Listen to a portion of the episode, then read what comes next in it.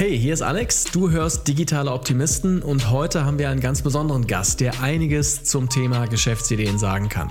Er hat mit Sevenload das deutsche Counterpart zu YouTube gegründet, ein Mobile Gaming Studio aufgemacht.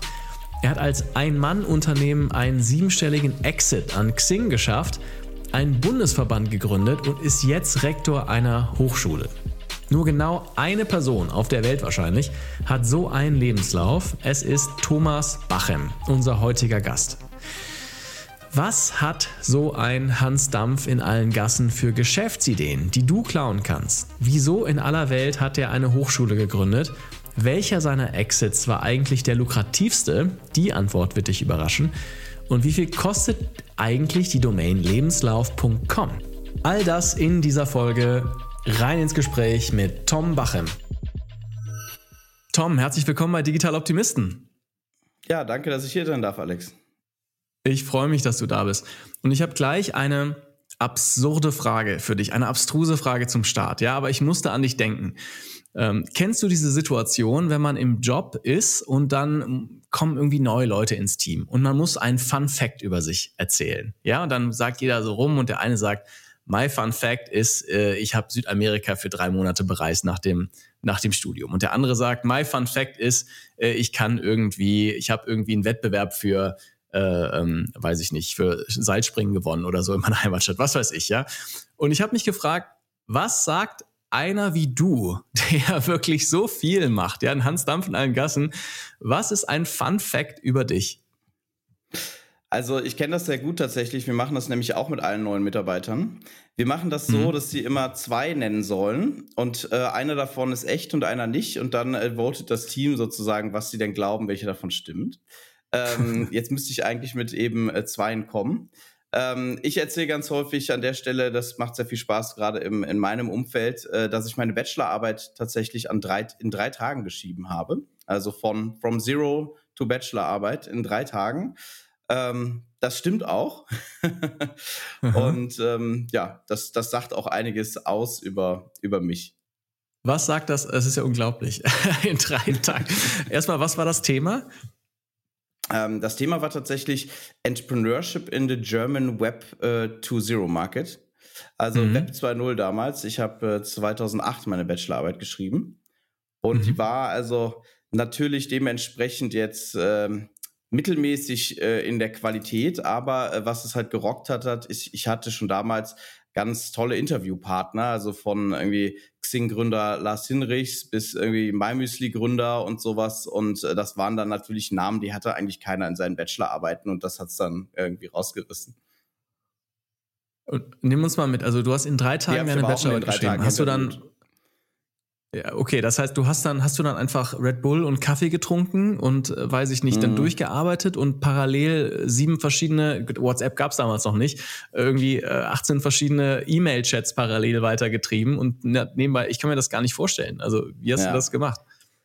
Ist echt so. Ich habe also quasi gar nicht geschlafen und ähm, das habe ich mit Red Bull und Kaffee gemacht. Ich war damals noch nicht in Berlin und ich kannte noch nicht die ganze böse Welt von allen anderen ungesunden Sachen, die man hier machen könnte. Also insofern zum Glück, zum Glück das einfach so gut durchgestanden. Aber ich war auch ziemlich matschig dann am Montagmorgen, als die, als die Abgabe anstand. Und ähm, ja, ich habe wirklich äh, in, also man muss, man muss dazu so ein bisschen aus, äh, ausholen. Ja, vielleicht äh, kennen viele auch Zuhörer äh, das, den, den sehr legendären äh, TED Talk äh, von Tim Urban von Wait But Why über mhm. ähm, sozusagen über Prokrastination und äh, und über das das Panic Monster und so weiter und so funktioniere ich auch eben sehr stark, dass ich oft äh, also erst sehr kurz vor Deadlines mich dann an große Sachen ransetze und dann aber in kürzester Zeit dadurch eine, eine Topleistung ablegen kann und das macht mich gleichzeitig also sehr, sehr stressresistent und wenn es denn sein muss, sehr schnell.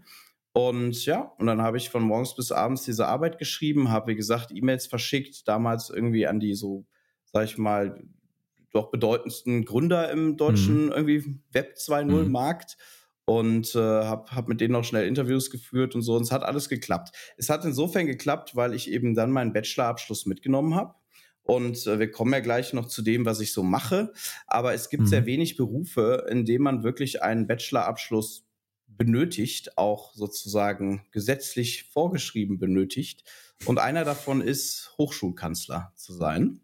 Das war mir natürlich nicht bewusst damals. Insofern bin ich sehr, sehr froh, dass ich das noch irgendwie durchgezogen und hingekriegt habe, weil ich war ja auch schon damals sehr aktiv, auch als Programmierer und mit meinem ersten Startup und habe manchmal in Frage gestellt, ob ich das Studium wirklich abschließen muss.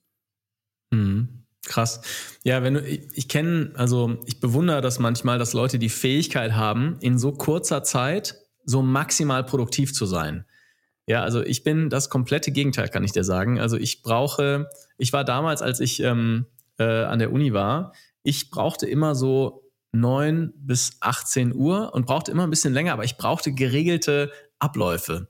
Weißt du, ich musste in die Uni gehen, ich musste morgens da sein, ich musste dann irgendwie, äh, also ich, das, ich konnte nie dieses schnelle Bursten. Aber ich habe die Leute immer bewundert, die es konnten, weil ich dachte, das Leben wäre doch auch einfacher, ja, wenn ich mich nicht in diese starren Schubladen selber packen müsste, nee, damit, das ich, damit ich was nicht, leisten weil so kann. Menschen wie ich bewundern Menschen wie dich, denn das ist überhaupt nicht okay. einfach. Man hasst sich nämlich selber einfach extrem in diesen Momenten dafür, dass man, warum man jetzt eigentlich die drei Monate hat verstreichen lassen, um jetzt in den drei Tagen anzufangen. Also sozusagen, ich glaube, beides hat seine Vor- und Nachteile, aber unterschätzt man nicht den Stress, der damit verbunden ist, ähm, ja, wenn man das dann gut. so abzieht.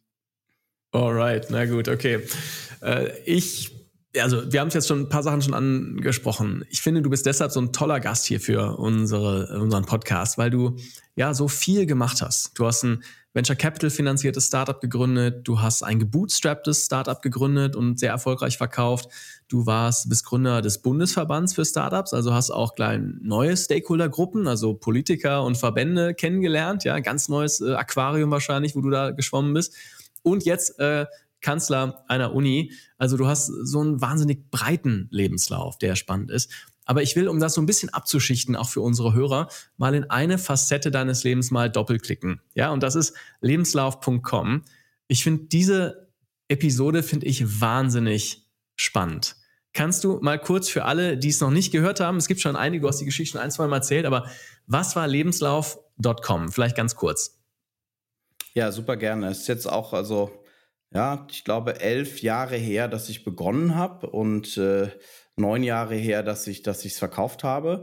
Ähm, Wahnsinn, kommt mir selber gar nicht so vor. Lebenslauf.com ist heute noch online, könnt ihr euch anschauen, sieht auch immer noch fast genauso aus, wie ich es gebaut habe damals. Und das ist ein, ein Hobby. Das heißt, du hast visionäre eigentlich. Designkenntnisse, hast du da employed, ja? das ist heute scheinbar. noch. Äh, scheinbar. Ja, es ist tatsächlich ein, also ein Hobbyprojekt von mir gewesen, wo ich mich sehr stark ausgelebt habe, nicht bloß als, als Programmierer, sondern insbesondere hinsichtlich auch so Interface Design und irgendwie einer, einer guten UX, weil das, ich war immer jemand, der also seit früher Jugend autodidaktisch sich, sich diese verschiedenen Gebiete angeeignet hat und die immer gut zusammenbringen konnte. Also sowohl Software Engineering als eben auch UX, als dann auch eben die Business-Aspekte. Und mir macht so dieses ganzheitliche Spaß. Und Lebenslauf.com ist entstanden in einer Zeit, da hatte ich eigentlich noch ein anderes äh, Startup, ein, ein Venture-finanziertes Startup. Das war FlipLife, eine Online-Gaming-Company. Und habe natürlich da, wie, wie das dann wie das dann öfters so war, wenn diese Startups gewachsen sind, nur noch eine eher äh, ja, leitende Rolle gehabt ne? und kam gar nicht mehr so viel dazu, selber zu programmieren, beziehungsweise hat, man hat natürlich dann auch immer mehr Constraints im Rahmen so, größ so eines größeren Projekts. Und irgendwann hatte mich dann mal die Schwester meiner damaligen Freundin gebeten, ob ich ihr bei ihrem Lebenslauf helfen kann und irgendwie, weil die PDF-Datei immer so groß ist und ach, also so, so typische Problemchen, die da man dann immer hatte. Und ich hatte keine Lust und keine Zeit und wollte ihr dann wenigstens irgendwie einen guten Link googeln und schicken, wo sie das machen kann und war dann total äh, erschrocken, wie wenig vernünftige irgendwie Suchergebnisse und Angebote es halt gab rund um das Thema Lebenslauf. Da gab es dann halt so ein paar Word-Vorlagen und ein paar Tipps und that's it. Und dann, ähm, dann hat, hatte ich irgendwie in meinem Kopf so eine, so eine Idee, wie man das halt als What You See is What You Get Editor und in einem coolen User Interface Design, also äh, umsetzen könnte und habe dann einfach mal angefangen loszuprogrammieren. Habe das dann immer mal wieder an Tagen am Wochenende über über irgendwie ein, zwei Jahre minimal vorangetrieben. Und dann, nachdem ich mein, mein anderes Startup äh, verkauft hatte, das das Venture finanzierte, habe ich mich dann da voll reingehängt in lebenslauf.com und, und, und äh, auch richtig schön abgenördet und in, in, schön wieder viel in den Flow gekommen als äh, Softwareentwickler. Und mhm. das wurde dann so populär, das Tool, hatte auch also Platz eins bei Google für Lebenslauf und Lebenslauf erstellen und sowas dass, ähm, dass dann da irgendwann also über 18.000 Leute im Monat ihren Lebenslauf angelegt haben und runtergeladen haben als PDF-Datei und dann ähm, wurde ich irgendwann angesprochen, so von, von den großen Stellenportalbetreibern und so in Deutschland. Und das ist am mhm. Schluss resultiert in einem Verkauf an Xing, ähm, die das sozusagen gut für sich nutzen konnten, denn äh, dann, ich hatte, ich hatte zuletzt Geld dafür verlangt, dass man also dann seinen Lebenslauf PDF runterladen kann, hat ein paar Euro gekostet und Xing hat es ermöglicht, Euro oder dass was man da sagen gekostet? konnte, es hatte zuletzt, ich habe da so ein AB-Testing gemacht, zuletzt waren es sogar mhm. 5,99 Euro. Das hatte sich so als mhm. bester Preispunkt herausgestellt. Und habe damit also sehr viel Geld gemacht. Also schon, das, das war ein richtig überraschend einträgliches äh, Side-Business plötzlich. Und äh, Xing hat mhm. es aber ermöglicht, dass wir halt gesagt haben, hey, du kannst den Lebenslauf gratis herunterladen, wenn du dir ein Xing-Konto erstellst, falls du noch keins hast. Äh, und wenn du eins hast, dann sogar ganz gratis. Und ähm, das, äh, das, das war natürlich sehr attraktiv für die, weil in dem Lebenslauf ja schon die Informationen drin standen, die sie dann in ihrem initialen Xing-Profil gerne gesehen hätten. Ja, und mhm. so, so hatten wir diesen Verkauf gemacht. Und ich habe ehrlich gesagt, da ist auch, kann ich eine ganz witzige Anekdote und Geschichte erzählen, wie diese Entscheidung, wie ich die Entscheidung am Schluss getroffen habe, ob ich mich auf den Deal mit Xing einlasse. Denn ähm, der Deal war so strukturiert, dass ich also relativ wenig Geld erstmal bekommen habe, sondern das war dann eigentlich wie so ein Affiliate-Deal strukturiert. Also es hieß dann sozusagen für die nächsten zwei Jahre oder so äh, kriegst du für jeden User, der sich bei Xing registriert, dann x Euro und so. Also sehr viel sehr viel sozusagen Risiko immer noch nach dem Verkauf für mich. Und ich habe lange damit gehadert und habe dann irgendwie, hab sie dann auch gebeten, können wir das nicht einfach mal testen, dass wir das gratis machen und die Leute sich bei Xing registrieren, dann sehen wir ja, wie viele das machen und so. Und ich hatte auch sehr viel Bedenken, so Datenschutz, Scheue, Deutsche. Und das wollte Xing mhm. aber nie. Xing hat immer gesagt, nee, nee, wir müssen das jetzt mal durchziehen. so. Und dann habe ich irgendwann heimlich an so einem Wochenende ähm, gesagt, ist mir jetzt egal. So, ich baue jetzt einfach an so einem Wochenende, habe ich dann da so eine fake-mäßige Xing-Registrierung reingeschrieben und das halt gratis gemacht.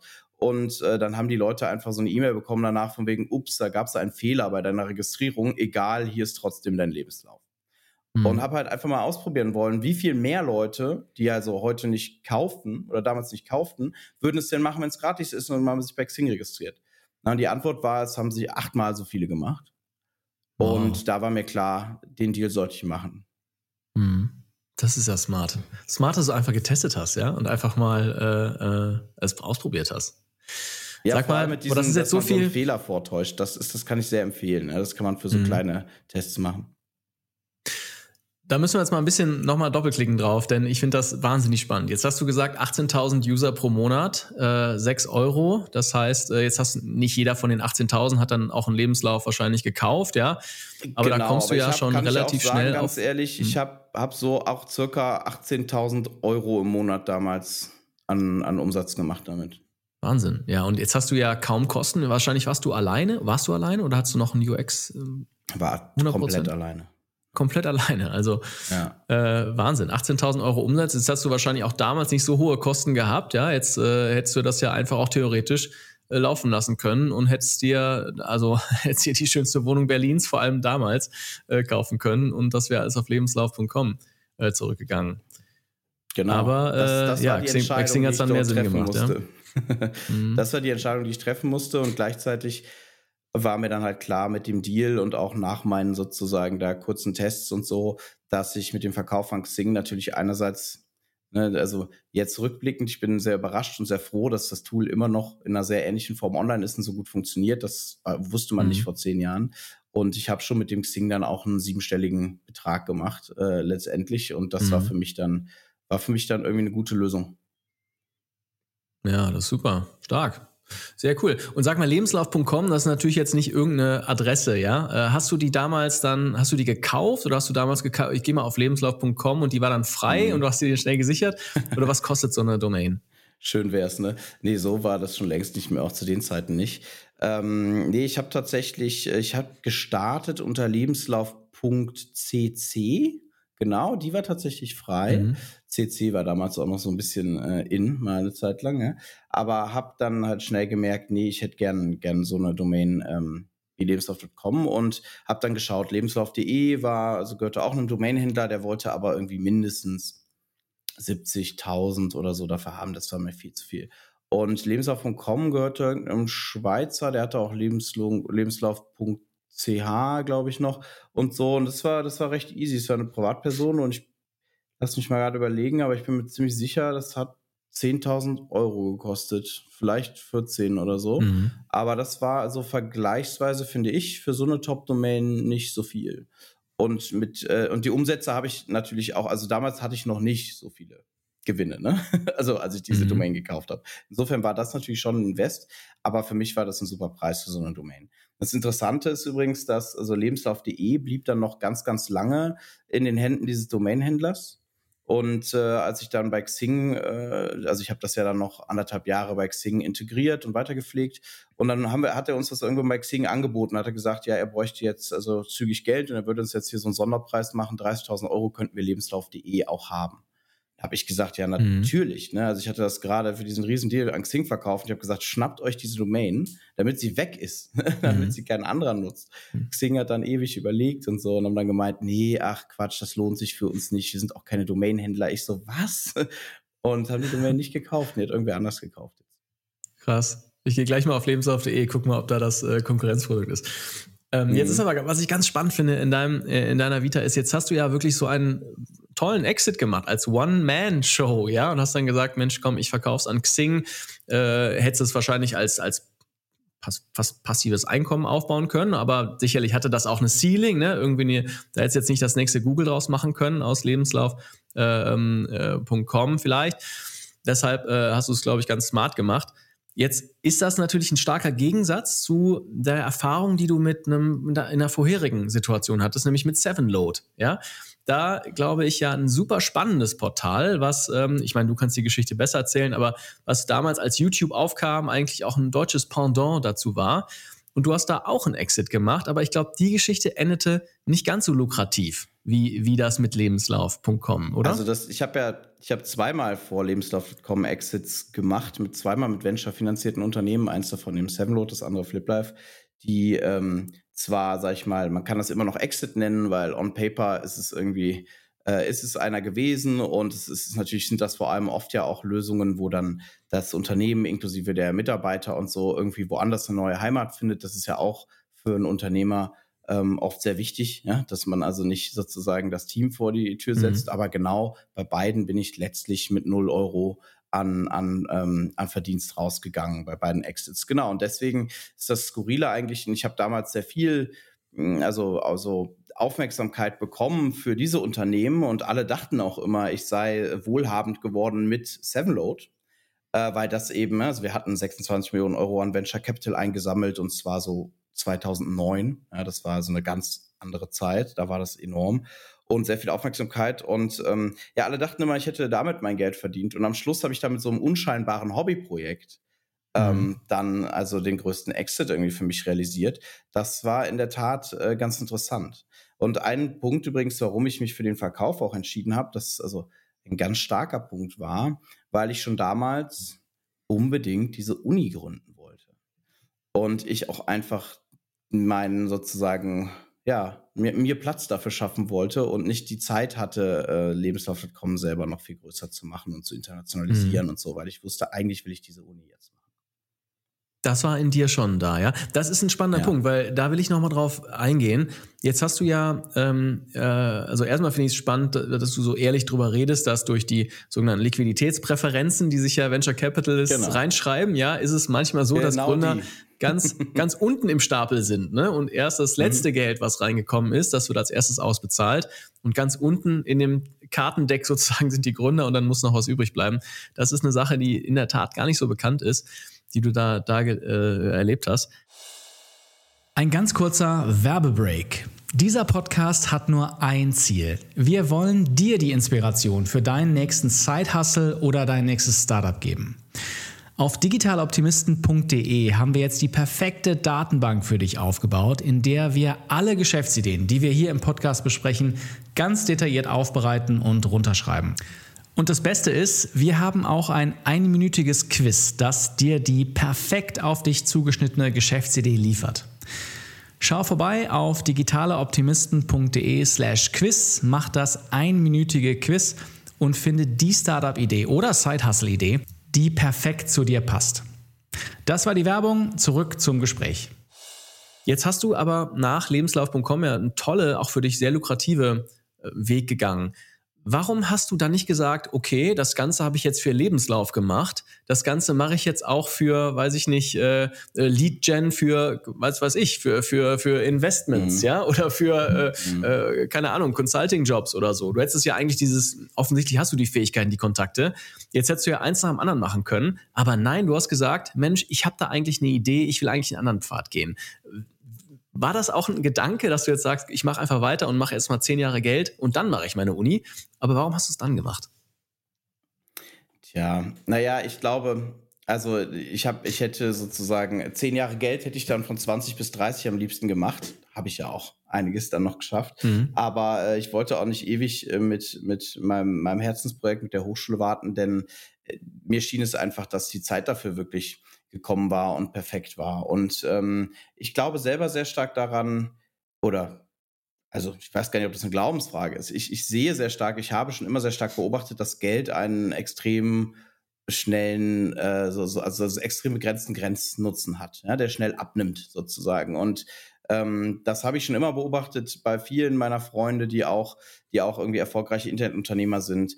Äh, letztlich, also was, was ändert es irgendwie, ob du jetzt nochmal irgendwie sehr viel mehr Geld verdienst? Das Einzige, was das eigentlich verändert, ist, dass du dass du dieses Geld dann vielleicht eben reinvestieren kannst in eigene und in andere neue Projekte. Aber so, so was den eigenen Lifestyle und so angeht, ähm, war, war mir irgendwie viel wichtiger, dass ich, dass ich irgendwie Impact habe und dass ich was, was mache, was, ja, was wirklich irgendwie in meinen Augen positive Veränderung in der Welt äh, und in meinem Umfeld bewirkt. Und gleichzeitig war diese, diese Idee, eine, eine, eine eigene Uni zu gründen, halt eben seit ich 19 bin, permanent in meinem Kopf eigentlich und auch sehr stark mit meiner eigenen Lebensgeschichte verknüpft, weil ich ja eben ein autodidaktischer, ähm, ja, autodidaktisch gelernter, wie übrigens wahrscheinlich ja die allermeisten Softwareentwicklerinnen und Entwickler, aber autodidaktischer Entwickler war und halt selber eben keine Uni gefunden habe, die irgendwie zu mir gepasst hat, weil die mir alle zu theorielistik waren mit ihren Informatikstudiengängen. Und das hat mich wirklich, seit ich mhm. selber das Studium gesucht habe, hat mich das die ganze Zeit irgendwie in den Fingern gejuckt. Und ich habe mich dann gewundert, weil dann waren mittlerweile, also zwölf Jahre vergangen, seit ich also diese Idee hatte oder diese selber halt mein Studium begonnen habe. Und in diesen zwölf Jahren hat sich eigentlich gar nichts geändert an Informatikstudiengängen und gar nichts an Unis. Also es gab immer noch keine annähernd irgendwie coole Uni, wo ich gesagt habe, geil, da, da muss man irgendwie hin, wenn man angehender irgendwie Tech-Entrepreneur oder Techie ist. Und da habe ich mir gedacht, ich glaube, ich muss das jetzt machen, weil irgendwie erschien mir das so offensichtlich, dass ich dachte, sonst macht es irgendwer anders. Das Kuriose ist, wir haben es gemacht und wir haben auch sehr viel Aufmerksamkeit dafür bekommen, aber es hat trotzdem kein anderer gemacht seitdem. es ist halt auch eine harte, hartes Feld, mhm. harte Branchebildung. Ja. Lass uns mal auf die Code University gehen, denn das ist wirklich ähm, sehr, sehr spannend, was ihr da macht. Also, du hast schon gesagt, Fachhochschule in Berlin.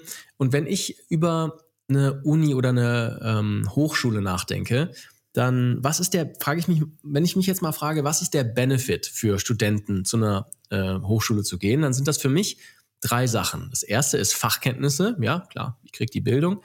Das zweite ist die Community. Ich lerne Leute kennen, ja, sei es äh, Studenten oder Unternehmer oder Professoren, was auch immer.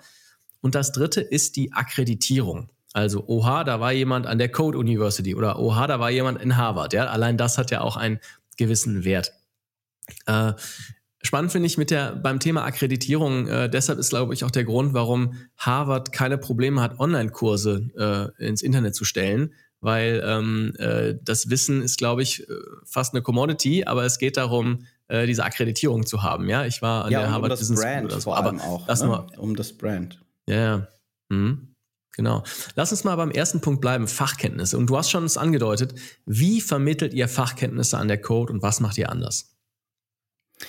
Also, in erster Linie vermitteln wir bei uns eben nicht diese Fachkenntnisse, also, oder lass mich das mal überspitzt formulieren, die Fachkenntnisse sind nicht das, äh, nicht das Wichtigste, was du mitnimmst, sondern ich sage immer, wir wollen vor allem ein Mindset prägen und ein Mindset auch weiter ausbauen. Ja? Vielleicht sogar ein, ein Mindset etablieren. Also man kann das, das, wir nennen das Pioneers Mindset und das orientiert sich in vielen Teilen stark an dem, was man so als Growth Mindset heute auch bezeichnet.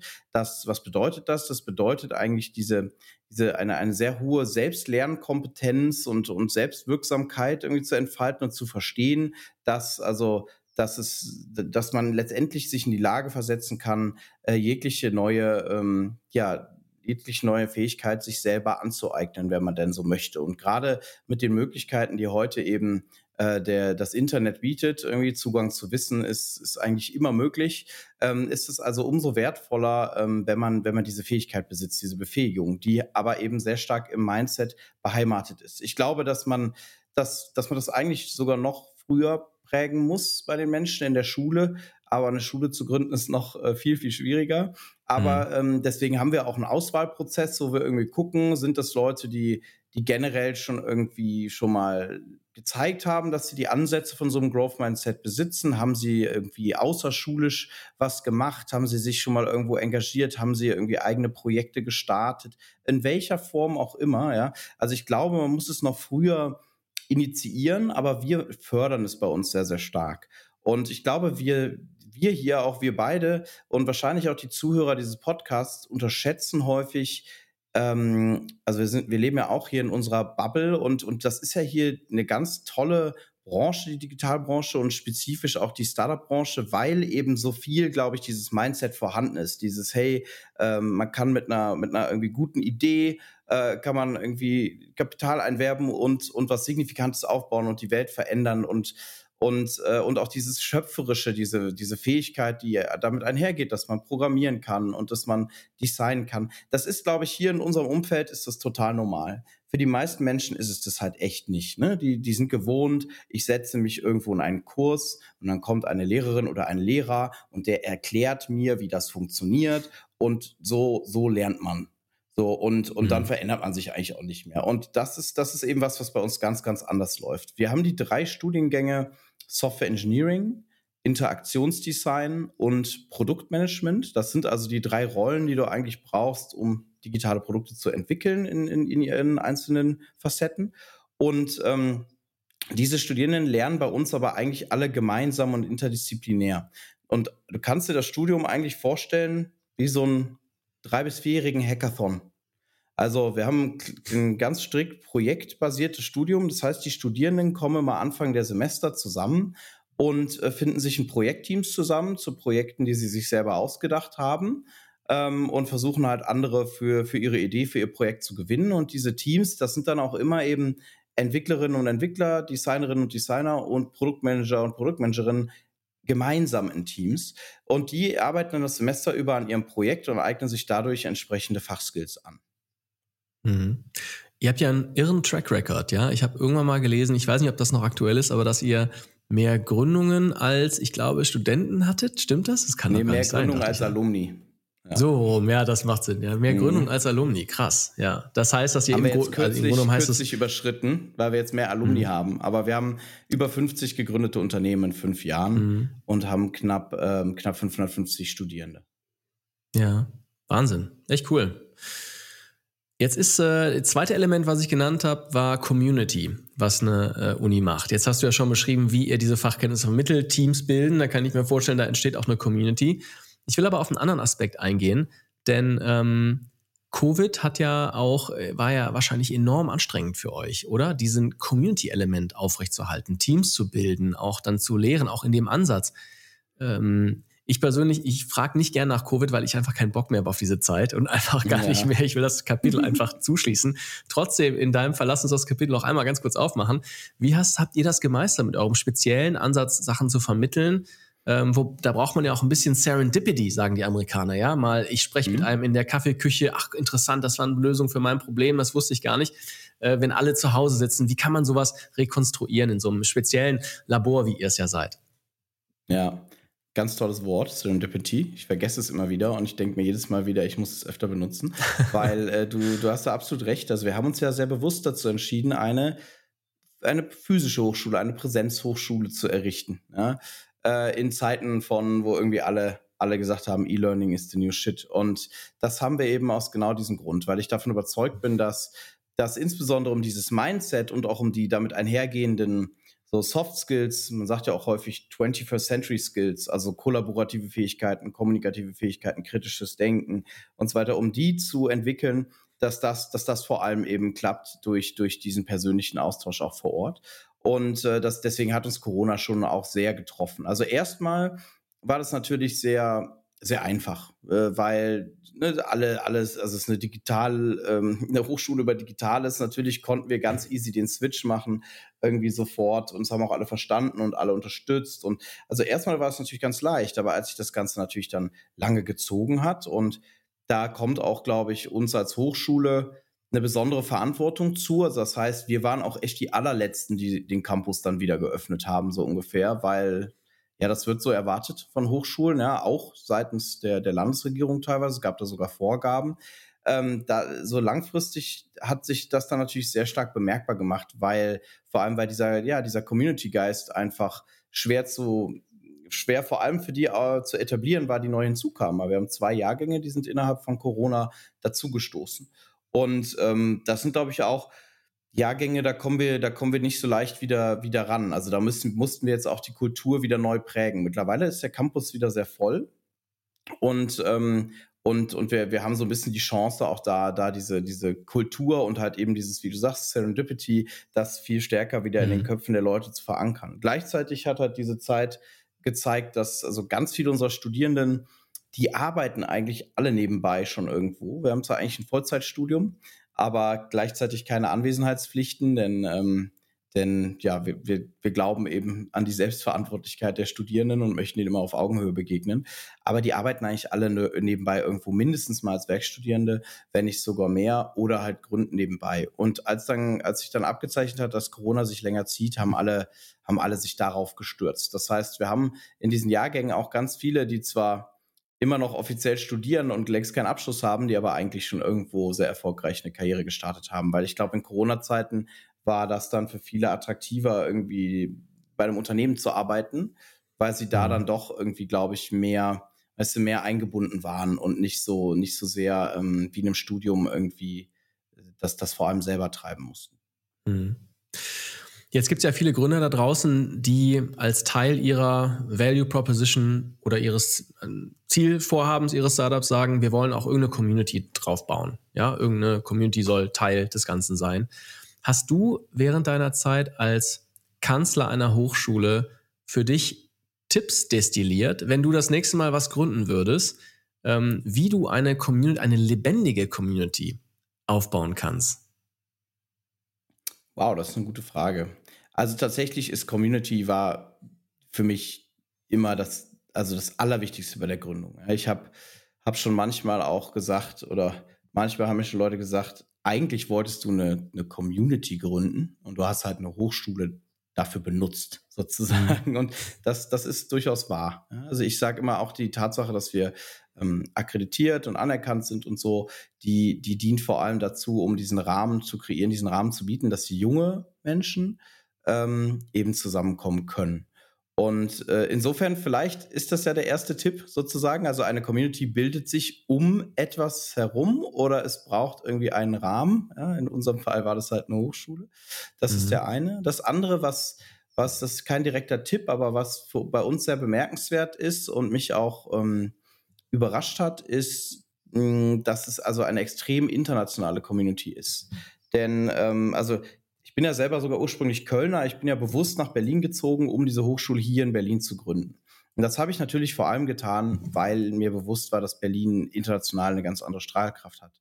Aber dass diese Strahlkraft doch so international ist, dass also die Hälfte unserer Studierenden keine Deutschen sind, und zwar aus über 80 verschiedenen Ländern, das war mir so, so vorher nicht bewusst. Und das, das erzeugt auch alleine was, was ganz Besonderes, glaube ich, für alle Beteiligten, weil du halt eben dieses, ja, also in multikulturelle hast, weil es super spannend ist, irgendwie von den Leuten zu erfahren, ihre Lebensgeschichten. Also die, da hat sich bei uns auf jeden Fall sehr bewährt, es eben auch eine sehr, sehr sozusagen diverse und vielseitige Community zu machen. Mhm. Okay, spannend. Tom, Tom ich will noch und eine junge Sache. Menschen, junge Menschen, glaube ich, hilft übrigens auch. Es ist halt leider, ich weiß nicht, wie es dir geht, Alex, aber ich muss sagen, ich also ich habe früher deutlich mehr Zeit investieren können in solches Community Building, insbesondere weil Community Building ja oft auch doch dann mal am späteren Abend stattfindet ja, oder, oder, oder so nebenbei. Und das ist viel schwerer, das mit Leuten, die selber irgendwie berufstätig sind oder vor allem die selber vielleicht Familie haben und so weiter, das mhm. nachzuholen. Und ich glaube, das ist natürlich ein ganz, ganz großer Knackpunkt, dass wir halt eben Menschen haben, die haben eigentlich nichts anderes vor, außer Community mhm. zu machen. So war das bei mir auch. Ja, das stimmt. Ich habe zwei Kinder und ich kann dir sagen, also die Struktur, die Kinder einem vorgeben mit Kita abholen und äh, Essen und sowas, ja, die, die haben halt äh, dann einfach Vorrang. Ja, das ist äh, dann einfach so. Das stimmt. Das ist ein ganz anderes Leben. Tom, was mich auch sehr interessiert, ist äh, das ganze Thema Generative AI. Lass uns da noch einen ganz kurzen äh, Abstecher hinmachen, ja, in das Thema, ähm, bevor wir dann auf äh, Geschäftsideen gehen, äh, über die wir auch reden wollen. Ähm, ich habe äh, ich hab im äh, ein ganz spannendes äh, Interview von dir gelesen und du, da hast du gesagt, dass du dir im Lockdown ein Oculus gekauft hast, also ein Virtual Reality Headset von Meta. Und du hast gesagt, das war dein Flop des Jahres, ja? 2022 wohlgemerkt. Äh, glaubst du, bisschen provokante Frage, ist Generative AI, also ChatGPT, DALI 2 auch nur ein Hype? Nee, glaube ich tatsächlich nicht. Das, äh, das sehe ich sehr anders. Also ähm, ich glaube, dass wir in der Tat natürlich jetzt erstmal genau alle herausfinden müssen, wo sind die Grenzen von sowas und vor allem die interessante Frage ist ja, wie weit also wie weit kann man kann man das jetzt noch äh, verbessern? Also ich glaube, was was sehr beeindruckend an der Geschichte ist, ist es kam für viele ähm, also für die allermeisten und ich glaube selbst für die, die in der Branche sind, kam es irgendwie sehr schnell. Also so von null auf, das ist so der iPhone-Moment. Ja? Also so mhm. jedes Smartphone vorher war einfach nur scheiße und plötzlich kommt das iPhone. So, das war auch so ein, so ein Quantensprung quasi für viele. Und so ist es, glaube ich, jetzt auch mit dem, was wir da bei ChatGPT sehen. Ja? Irgendwie alle Menschen dachten, das geht nicht und dann kam ChatGPT und alle sind völlig von den Socken. Gleichzeitig ist jetzt halt die Frage, weil ich glaube, das, was wir, was wir in unseren Köpfen annehmen, ist, dass es jetzt so, wow, und das ist erst die erste Version, äh, dass das jetzt so exponentiell weitergeht. Und da sagen ja viele, das tut's wahrscheinlich nicht, sozusagen.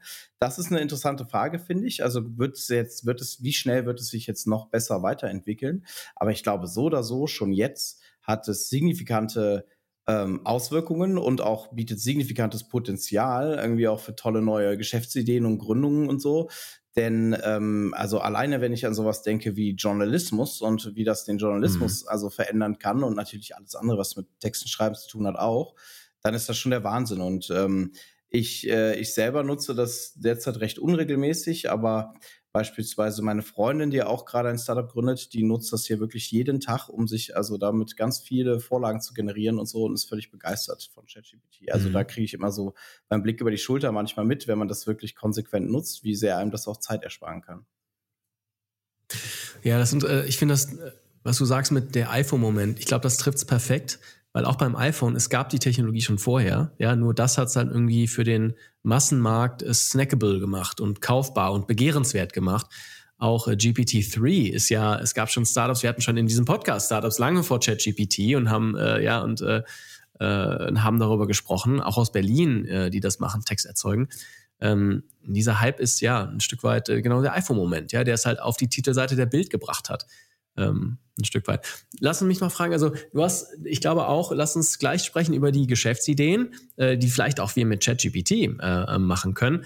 Hm, jetzt bist du ja im Bildungsbereich und ich muss dich unbedingt fragen, was macht ChatGPT dann auch mit der Bildung, wie ihr sie dann auch äh, ähm, äh, beibringt. Ja, ist das, lehrt ihr das sozusagen als Element? Weil ich habe gerade das Gefühl, dass ähm, ganz anderes Konzept, ja, aber dass Schulen in Deutschland das Ganze eher versuchen zu verbannen, ja, und sagen, oh Gott, jetzt kann man hier äh, die, die, die, die Deutsch-Hausaufgabe, die Englisch-Hausaufgabe so schreiben. Das ist ja Mist. Also man versucht es eher äh, zu verbannen. Ich kann mir vorstellen, natürlich habt ihr ein völlig anderes Konzept, du hast es eben erklärt, aber dass ihr da einen anderen Ansatz habt. Ja, auf, äh, auf jeden Fall. also ich weiß, dass es bei uns dazu auch schon natürlich zumindest irgendwie äh, Meetings innerhalb unserer, unserer Faculty gab, äh, wie damit umzugehen ist sozusagen. Aber das Resultat war, dass wir da natürlich, ähm, dass wir da sehr, sehr offen mit umgehen, denn äh, letztlich, also letztlich glauben wir, dass, dass dass wenn jemand eben gut äh, solche Tools zu benutzen weiß, um damit Resultate zu erzielen, dass das ja naja, genauso gut ist. Also es ist, wir wollen ja eben gerade gerade eigentlich die Leute dazu bringen, irgendwie ähm, ähm, solche Tools auch in jeglicher Form irgendwie einzusetzen. Und ich finde, ich finde, es ist ja auch gar nicht, gar nicht unbedingt verwerflich, das, das irgendwie zu tun. Und ich bin halt generell der Meinung, dass ich sehe da generell viel mehr die Chancen, solche Tools viel mehr zu nutzen als, ähm, als das Gegenteil. Und ich glaube, unser Schulsystem, ja, natürlich ist das für die ein Riesenproblem, weil die halt immer noch ähm, weil das ganze Schulsystem immer noch eben nicht auf auf Mindset und auf 21st Century mhm. Skills geht und so, sondern halt auf Fachwissen und auf, du musst in der Lage sein, irgendwie ein Gedicht zu schreiben und so. Und das ist halt also einfach völlig veraltet alles. Und das ist klar, dass, dass jetzt ChatGPT da den natürlich der riesen äh, Klotz vor die Füße wirft, vor allem eben, weil auch das Thema Noten und Benotung im deutschen Schulsystem halt auch so verankert ist, ähm, was also vielen Studien zufolge sehr offensichtlich, also auch extrem bescheuert ist, weil, weil mhm. Schulnoten so eigentlich kaum funktionieren. Aber da, darum geht's ja vor allem, ne? Oh Gott, da kann jetzt jemand irgendwie seine Hausarbeit fälschen und so. Und das, ich da mhm. finde, das macht eigentlich erst offensichtlich, wie, wie, ja, wie altmodisch das Schulsystem ist. Ich glaube, es gab wahrscheinlich ganz ähnliche äh, Aufschreie, als Wikipedia kam, als Internet kam. Und jetzt gibt's halt, geht das ja, Ganze klar, halt weiter. Auch, ähm, hm, ja, ja, ich erinnere mich auch, ja. Da war es halt dann äh, das und äh, keiner lernt mehr was. Ähm, naja. Mal schauen, wie es wird. Auf jeden Fall eine Herausforderung. Mal schauen, wie, wie resilient. Ich habe neulich mal gelesen, dass das deutsche Bildungssystem aus dem preußischen Bildungssystem kommt. Und das ist jetzt hier gefährliches Halbwissen, ja. Also vielleicht muss ich dir sagen. Aber dass äh, das preußische Bildungswesen dafür da war, aus Landarbeitern, ungebildeten Landarbeitern äh, hilfreiche Fabrikarbeiter zu machen. Ja, keine Ahnung, ob das stimmt, aber äh, ähm, kann man sehen, dass wahrscheinlich brauchen wir heute ein anderes System. Ja, wir brauchen keine Fabrikarbeiter sein, mehr ne? in Preußen. Ich kann dazu noch erzählen, ja. ich habe irgendwann erfahren, dass das Vorlesungen, also der Begriff auch und die Logik von Vorlesungen, das kommt tatsächlich daher, dass früher äh, vor dem Buchdruck, dass die Mönche, also dann, dann, die, die hatten dann, dann stand dann einer in der Mitte und hat ein Buch vorgelesen und dann saßen in den Sitz rein saßen dann die anderen Mönche und haben diese Bücher abgeschrieben. Also Vorlesung war okay. eigentlich wirklich so wortwörtlich der Transfer von mhm. Wissen.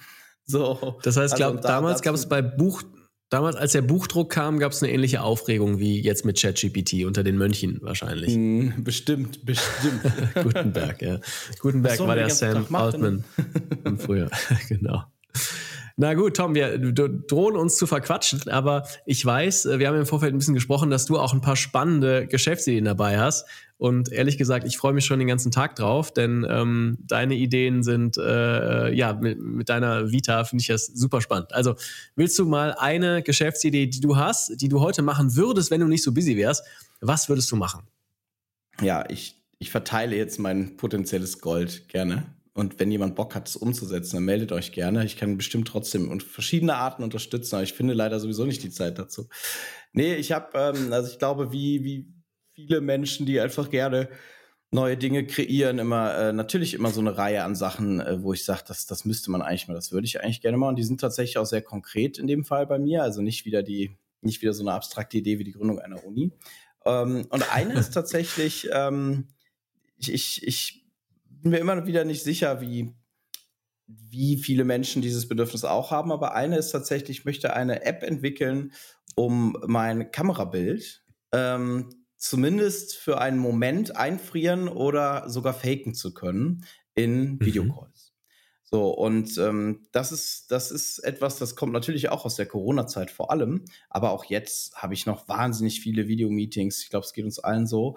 Und ich habe das ganz oft so, dann ist man Teil auch eines größeren Meetings, dann sind da fünf Leute oder vielleicht sogar zehn oder was das eh, oder sogar noch schlimmer, so ein All-Hands. Ja?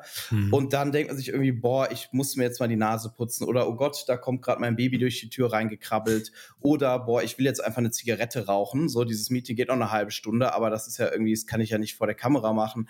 Oder, oder, oder, oder ich muss auf Toilette, aber ich möchte nicht irgendwie hier sagen, oh, sorry, ich bin mal kurz auf Toilette oder so. Also ich möchte den Fluss des Meetings nicht stören.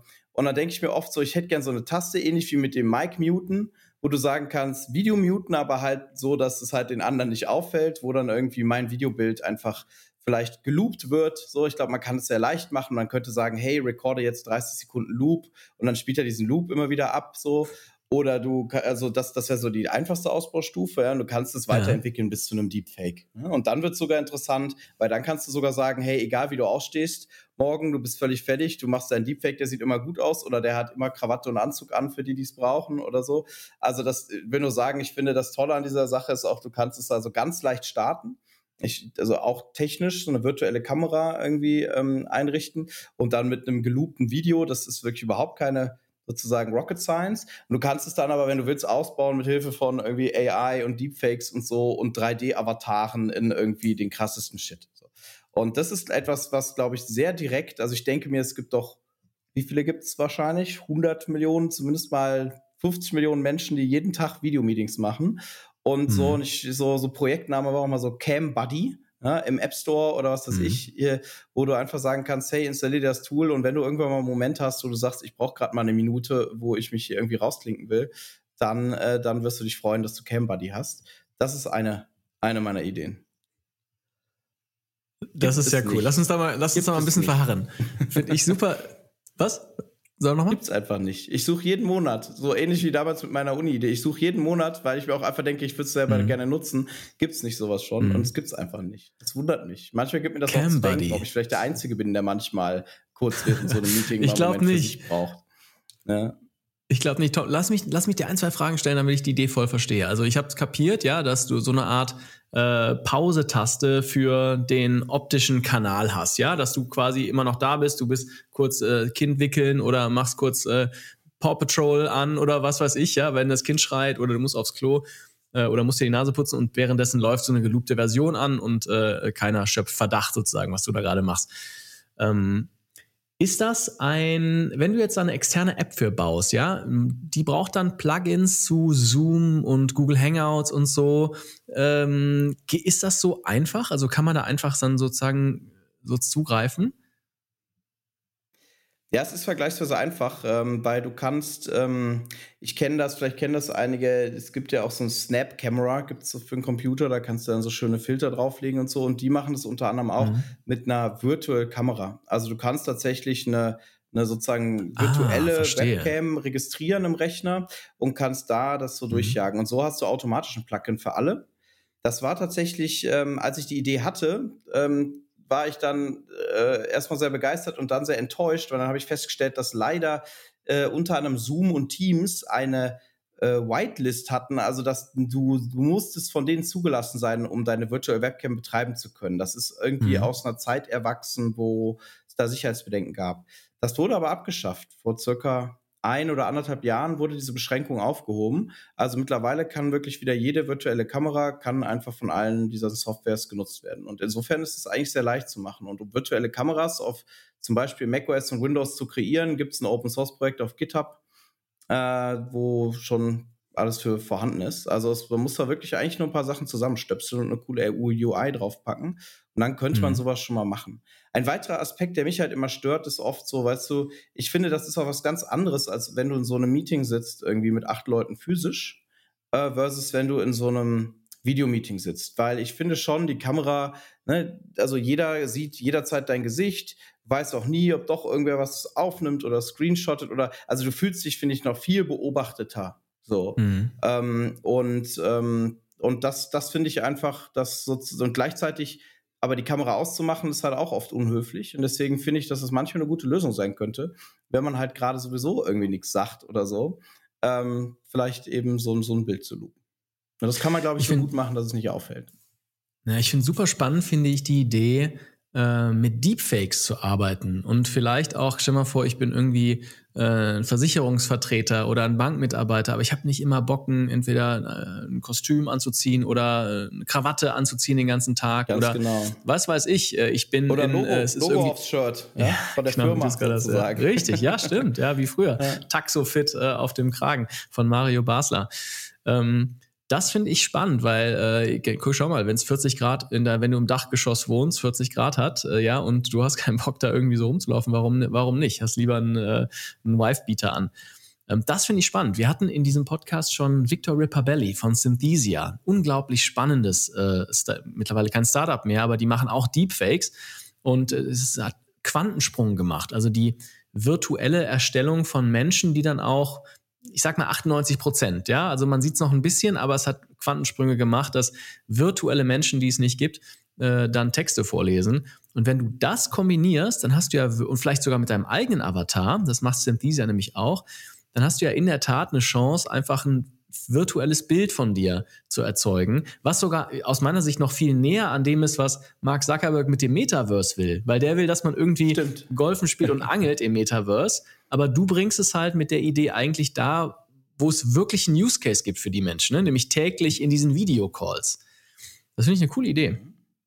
Ich, die andere Frage, die interessante Wie Frage, die ich mir manchmal hm? gestellt habe, ist, wenn du damit zu erfolgreich bist, dann wirst du auf jeden Fall Debatten auslösen. Also und, und zwar interessante Debatten. Also bis zu welchem Grad sozusagen ist das jetzt, ist das jetzt eigentlich irgendwie, ne? Ist das jetzt moralisch äh, fragwürdig? So, also ich glaube, dass man das mal macht, um seinen Kaffee irgendwie zu holen oder so, oder um mal kurz auf Toilette zu gehen, ist okay und so.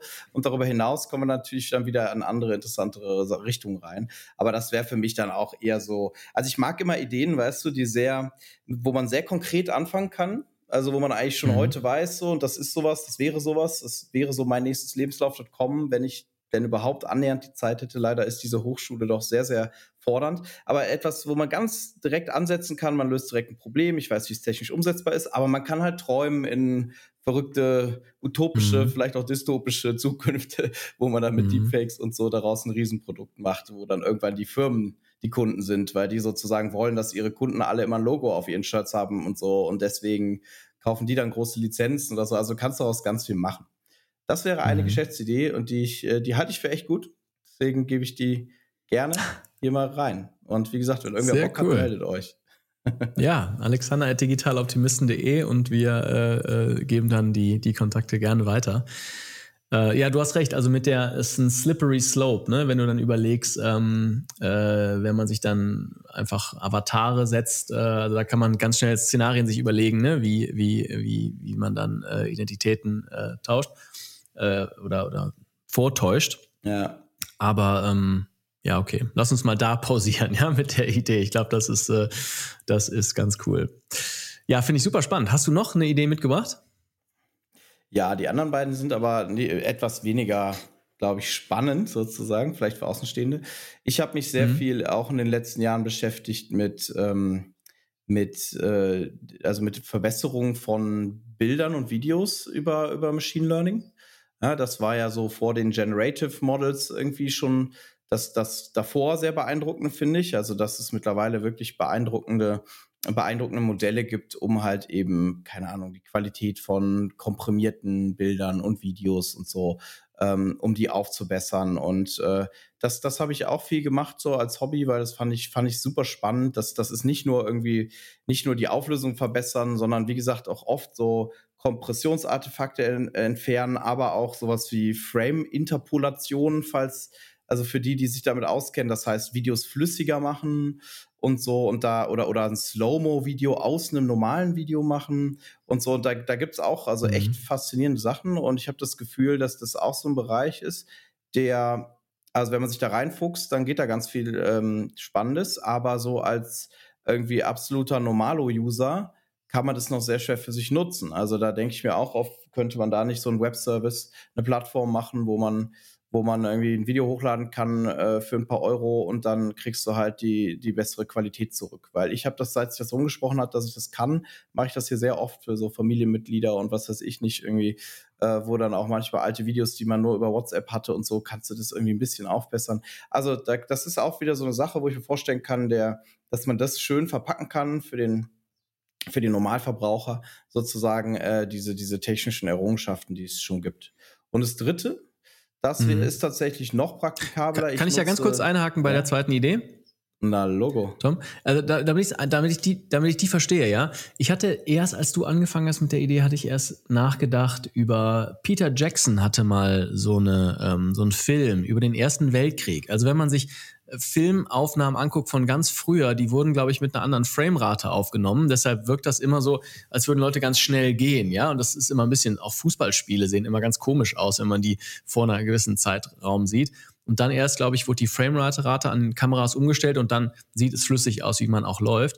Und der hat mit einem wahnsinnig komplexen Verfahren diese ähm, Videos, Videoaufnahmen aus dem Ersten Weltkrieg genommen und die koloriert und aber auch äh, angepasst an die Frame, Framerate. Jetzt ist das natürlich nicht der typische Use Case, den du beschreibst, ne? wenn du sagst Videos aus äh, von WhatsApp. Also was meinst du genau mit diesem Up, Upscaling und dieser diese Frame, Framerate? Was, wer, wer würde dann so einen Service nutzen? Also das, das ist eben die Frage. Deswegen bin ich mir noch nicht genau sicher, wie groß hier sozusagen der Markt ist. Also wie oft haben Leute irgendwie Videos, die Teilweise, wie gesagt, entweder weil sie irgendwo komprimiert wurden, zu schlecht Qualität haben oder vielleicht aber auch Videos von alten Kameras. Ne? Kann ja auch 10, 20 Jahre sein, muss ja nicht immer letztes Jahrhundert sein. So, ach, wir haben hier noch das Video von unserem damaligen Urlaub oder Geburtstag und ich hätte das gerne mal irgendwie in der Qualität, wo man das ein bisschen besser mhm. auf dem modernen Fernseher schauen kann oder so. Also wie oft gibt es dieses Bedürfnis? Das kann ich nicht genau einschätzen, dass man aber die, das, das, was ich halt weiß, ist, dass die die Ergebnisse, also das, was da möglich ist, echt beeindruckend ist mittlerweile. Also man kann wirklich aus so einem mhm. sehr auch ja, kaputt komprimierten, blockigen Video wieder eins machen, was viel, viel besser aussieht. Und ähm, ja, und da habe ich irgendwie das Gefühl, dass es halt was ist, was, was man so als Techie kann, was aber so für den Normalverbraucher noch nicht so zugänglich ist. Und das könnte man irgendwie verbinden. Mhm. Cool. Ja. Sehr spannend. Ja, finde ich spannend. Ja, weiß ich, kenne ich den Markt auch nicht. Ähm, aber wenn man sieht, was äh, Instagram und was die alle, was es da auch an Entwicklungen gibt auf dem Videomarkt, ja, kann ich mir vorstellen. Wir haben einmal für meinen Vater alte V, alte Super 8 Filme wollten wir auf den Fernseher bringen mhm. und das war ein riesen Act. Da mussten wir irgendwo hingehen zu so einem Spezialanbieter und der hat uns das dann in DVD, auf DVDs gebrannt. Ähm, als Webservice hätten wir das, glaube ich, lieber genutzt. Ja. Ja, genau, in solche Richtungen. Also bei mir würde es da nicht um die Digitalisierung der Medien gehen, weil da gibt es tatsächlich auch schon ganz coole Startups auch in Deutschland, aber sozusagen um das Digitale dann noch besser zu machen. So, und die dritte mhm. Idee ist ähm, ja.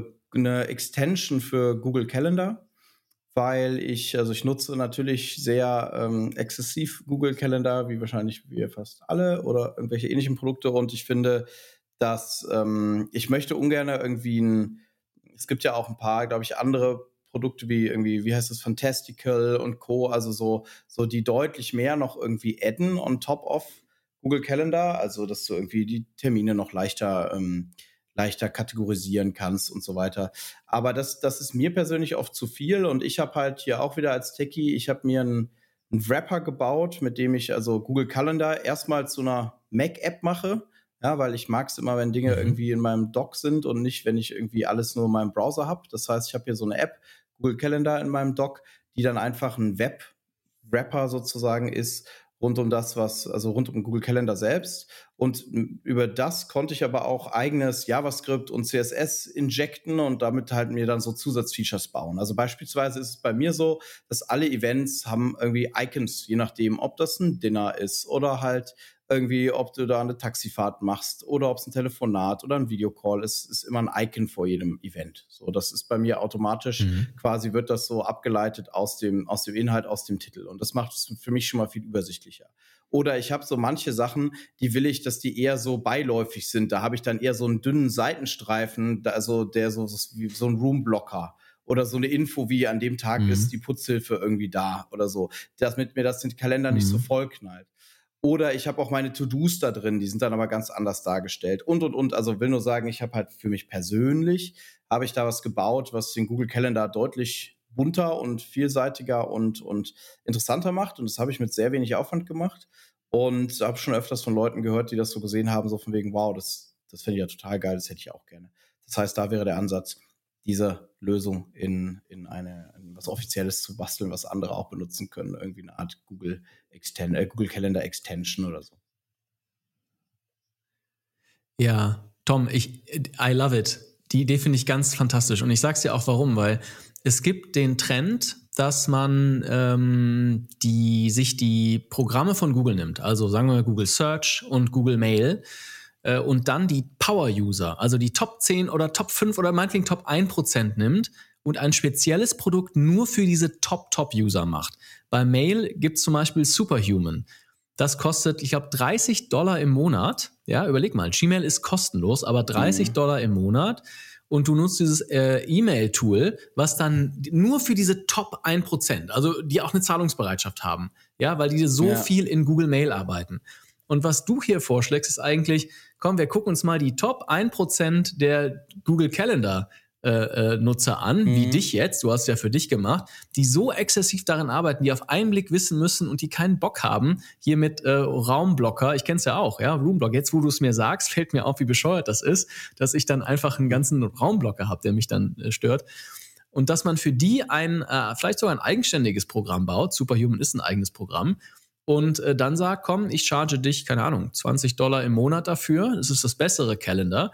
Du spielst natürlich dann immer so ein Katz-und-Maus-Spiel mit, Calendar, mit äh, Google Calendar, denn die fangen natürlich an, dich zu kopieren, aber du bist dann immer schneller und hast halt einen Laserfokus auf diese 5%. Ich finde das ein super ja. smarter. Ich hatte das damals, wir hatten das einmal in der Folge Unicorn Ideas besprochen. Ich habe überlegt, ob es das für Google Fotos geben kann. Ob du diese Top 2% mhm. der Google Fotos Nutzer irgendwie abgreifen kannst, die dann vielleicht irgendwie noch weil sie noch schnellere Datenaustausch brauchen oder irgendwie, äh, weiß ich nicht, mit Fotos arbeiten, ja. Aber für Calendar finde ich super smart, das zu machen, weil das noch natürlicher ist in deinem Alt Arbeitsalltag. Ja, und vor allem, ich glaube, also ich kann mir vorstellen, dass viele Menschen da so wie ich, ähm, also zumindest wenn, wenn, der Kalender sehr voll ist, und das ist er bei mir, ich, ich bin da so ein bisschen fast schon so pedantisch oder so sehr. Ich, ich, ich nörde eigentlich, also das, was ich sonst gerne beim Programmieren tue und jetzt gerade nicht kann, ich nörde halt auch ein bisschen in meinem Kalender ab. Ja? Ich versuche den also sehr perfektionistisch teilweise mhm. zu fliegen und, und da, dadurch, dass ich den auch für meine To-Dos nutze und so. Also ich glaube, da sind viele Leute dann so sehr, sehr akribisch und speziell. Das kann für viele, also gerade diese Power-User, kann das dann so ein Ding sein. Und dafür finde ich, dass halt dann doch, doch Google Kalender oft Sachen fehlen. Und gleichzeitig gibt es aber halt auch nicht mehr so viele Alternativen, weil wenn du halt das irgendwie ordentlich integriert auch mit deinem Unternehmen machen willst, dann wirst du ja jetzt nicht anfangen, wieder was ganz anderes zu nutzen. Das heißt, es müssen eigentlich immer irgendwelche Aufsätze auf Google Kalender sein. Da gibt es ein, zwei, ja, wie gesagt, mhm. das, das ist jetzt auch nicht so, als gibt es da gar nichts.